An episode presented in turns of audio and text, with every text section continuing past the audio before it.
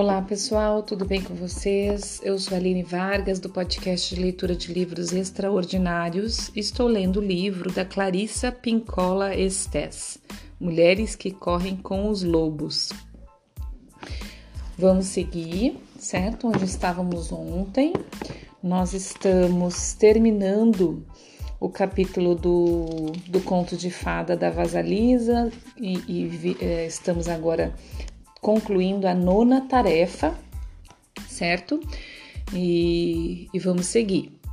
Uma boa leitura uma boa escuta para nós. Na realidade consensual, todas temos acesso a mãezinhas selvagens em pessoa. Elas são mulheres e assim que as vemos, algo dentro de nós salta e pensa: Mamãe. Damos uma olhada e sabemos: sou da sua prole, sou sua filha. Ela é minha mãe, minha avó. No caso do hombre com prechos, o homem com seios, poderíamos pensar: ah, vovô, ou ah, meu irmão, meu amigo. Simplesmente sabemos que esse homem é benéfico.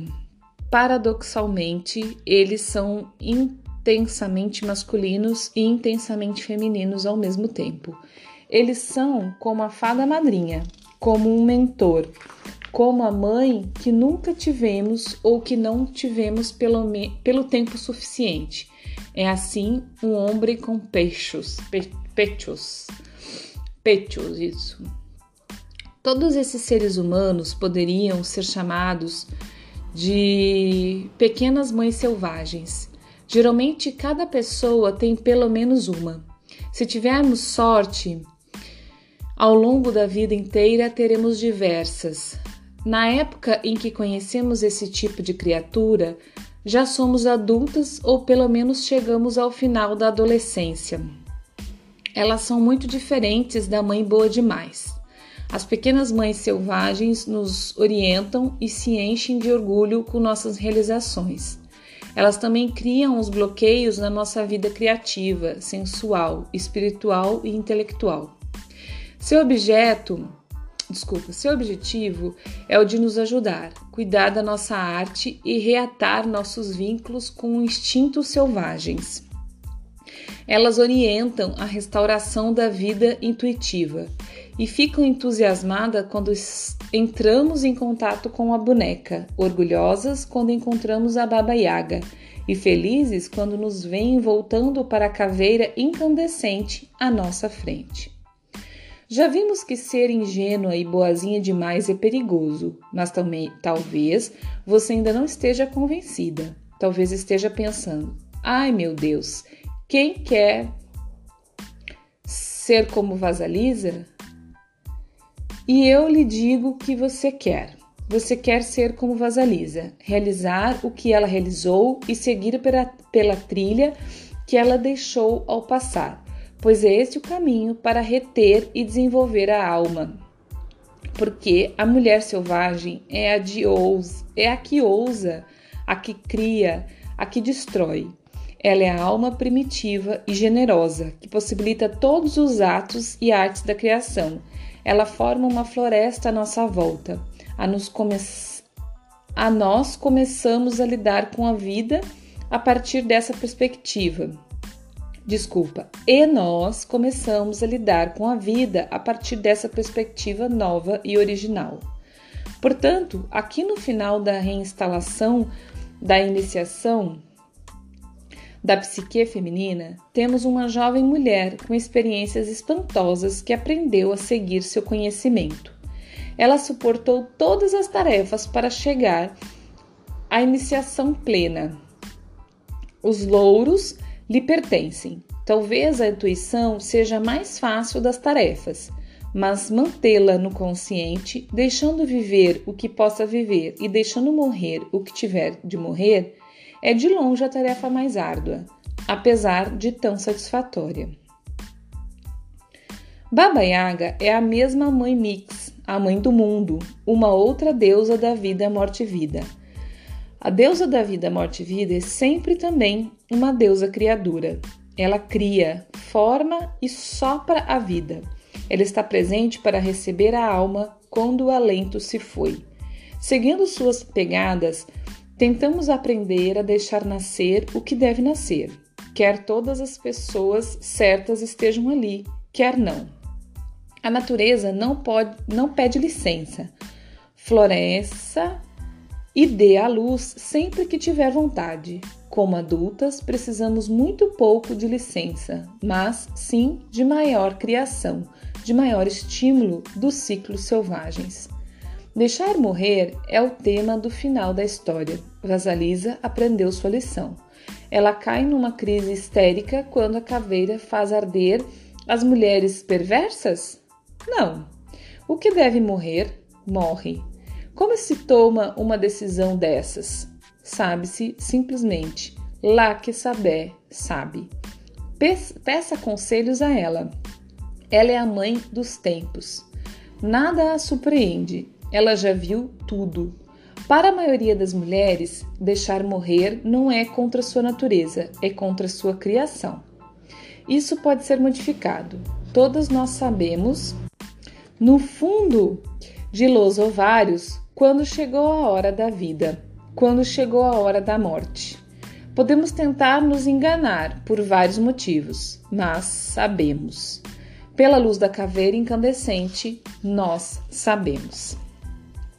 Então terminamos, pessoal, é, a parte desse conto de Vasalisa, onde ela, né, a autora coloca, conta o conto de fada e depois vem colocando as nove tarefas que a Vasalisa executou e nos fazer na relação com a nossa psique, certo? Então agora a gente vai para o capítulo 4, o parceiro, a união com o outro. Um hino para um homem selvagem. Mana, Manavaue, Manauaie, isso, Manauaie. Se as mulheres querem que os homens as conheçam, que eles realmente as conheçam, elas têm de lhes ensinar algo do seu conhecimento profundo. Algumas mulheres dizem que estão cansadas, que já se esforçaram demais nessa área. Sugiro humildemente que elas, que elas estiveram tentando ensinar um homem sem vontade de aprender. A maioria dos homens quer saber, quer aprender. Quando os homens demonstram essa disposição, é a hora de fazer revelações, não apenas a esmo, mas porque mais uma alma perguntou. Vocês verão que é assim.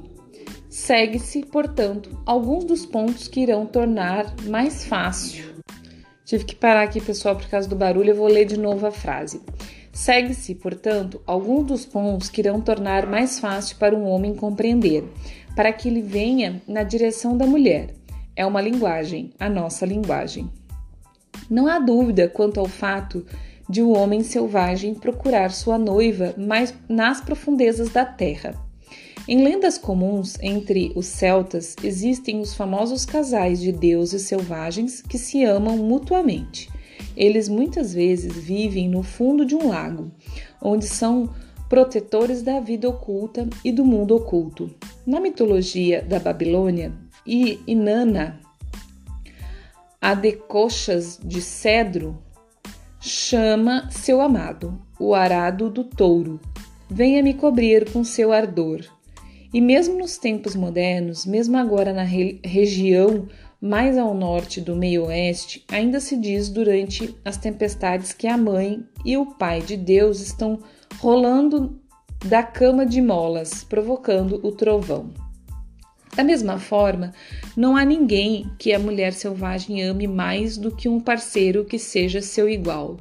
No entanto, talvez, desde o início dos tempos, incessantemente, aqueles que queriam ser seus parceiros não estão muito seguros de compreender a verdadeira natureza da mulher.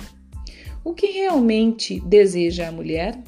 Essa é uma pergunta antiga, um enigma expressivo da natureza rebelde e misteriosa que todas as mulheres possuem.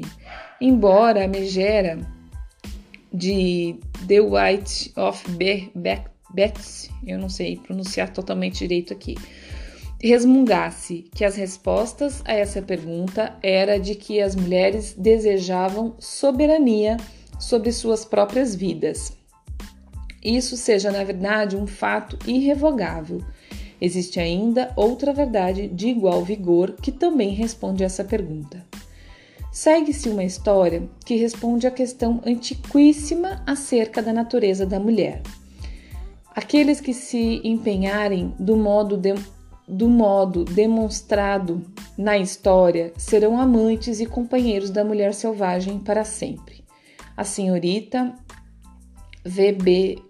Washington, Washington, isso, Washington, me passou essa versão da lenda afro-americana chamada Manauaie.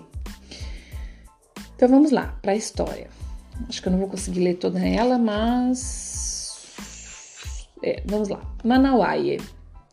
Era uma vez um homem que vinha cortejar duas irmãs gêmeas. Você não poderá se casar com elas a não ser que consiga adivinhar seus nomes, dizia, porém, o pai das moças. Manauai tentava e tentava, mas não conseguia adivinhar os nomes das irmãs.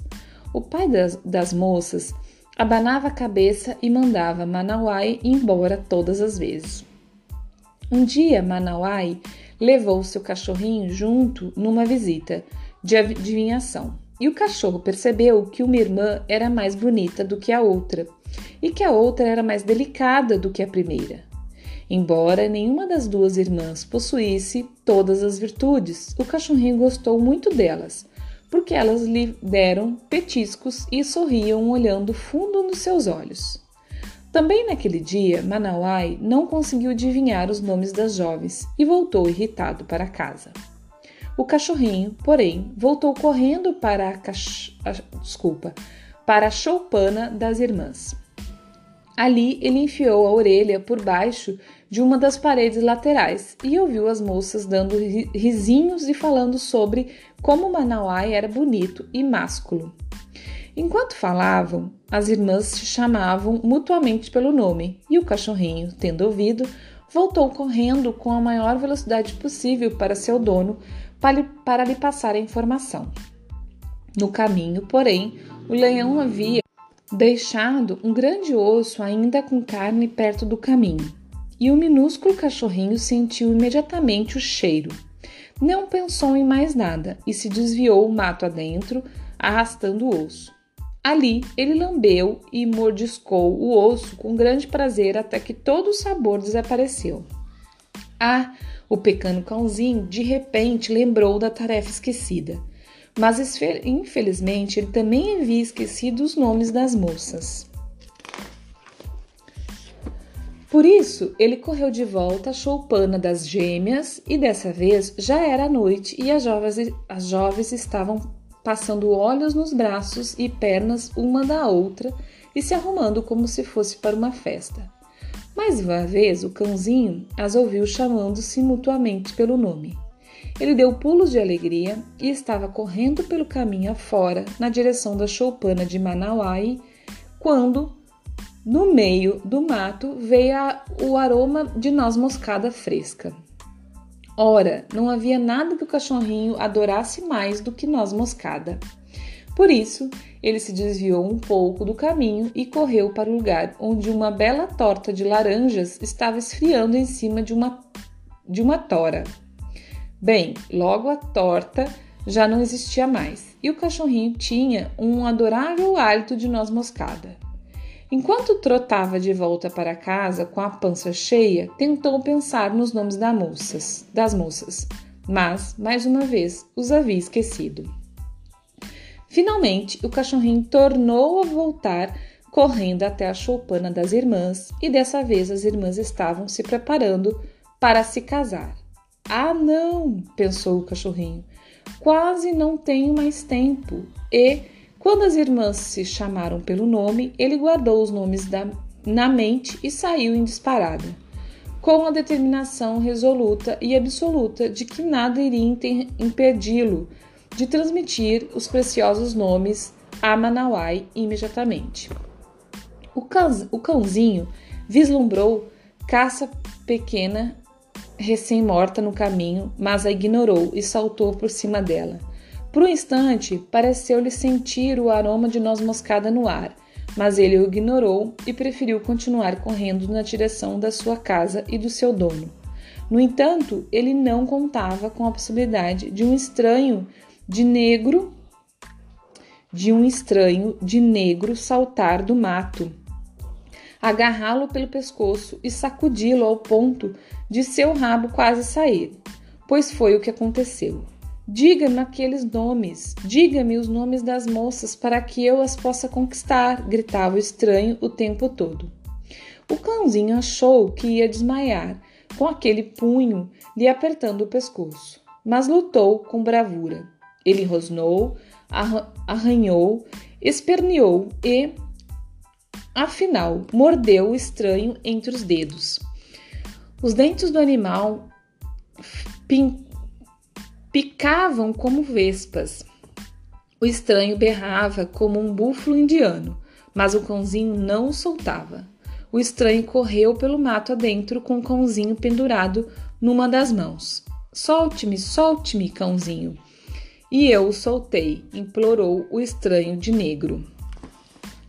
Não me volte por aqui, rosnou entre dentes o cãozinho, ou não verá mais a luz do dia. E assim o estranho fugiu pelo mato, gemendo enquanto corria. O cãozinho prosseguiu meio mancando, meio correndo pelo caminho até encontrar Manauai. Muito embora seu pelo estivesse sujo de sangue e suas mandíbulas doessem, os nomes da jovem estavam bem nítidos na sua mente, e ele se aproximou de Manauai. Claudicamente, mas feliz da vida desculpa, claudicante, claudicante, mais feliz da vida.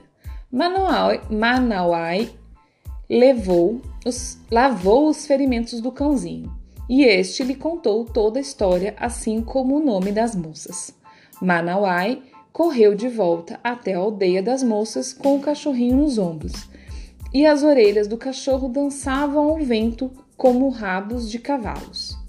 Quando Manauai chegou até o pai com o nome das filhas, as gêmeas receberam Manauai completamente vestidas para viajar com ele. Elas haviam estado à sua espera o tempo todo. Foi assim que Manauai conquistou duas das donzelas mais belas da região. E todos os quatro, as irmãs Manauai e o cãozinho, viveram juntos em paz por muito tempo. Aqui tem um, duas frases em inglês que eu vou traduzir e elas para você amanhã, para vocês amanhã, porque eu não, não conseguindo entender elas aqui. Eu acho que até uma expressão é, e depois uma, uma parte em inglês mesmo. Mas enfim, eu vou traduzir elas e trago amanhã. Por isso, por hoje é isso, pessoal. Então a gente leu mais um conto de fada, né? Mais uma história. E amanhã a gente começa, né, é, a entender o que, que a autora nos traz sobre este conto do, do Manauai, né, e as, e as duas esposas gêmeas, certo? Por hoje é isso, então. E amanhã a gente começa nessa descoberta, né, pelo, pelo, pela explicação da autora, para que a gente faça relação com a nossa psique tá bom? Um abraço, muito obrigada por hoje. Até amanhã. E amanhã eu vou, eu vou já traduzir essas duas frases aqui para eu amanhã trazer para vocês. No final do conto aqui, né, tem duas frases. E amanhã eu trago para vocês, tá bom? Um abraço, muito obrigada por hoje. Bom dia, boa tarde, boa noite. Pessoal, eu, voltei só para falar para vocês a tradução da frase, das frases que estava no final da, da, história. É uma expressão, como eu falei, né? Cric cric crack croach, né? Cric crack croach. É, agora essa história foi lançada. Cric crack crunch. Agora essa história acabou. Então é só uma expressão mais ou menos de conto de fada, mais ou menos não, de conto de fada mesmo, né? é, o final, as duas frases que tem depois da história aqui, tá bom? Então era isso. Eu voltei só para falar a tradução da história aqui para das duas frases para vocês. Um beijo. Agora eu fui.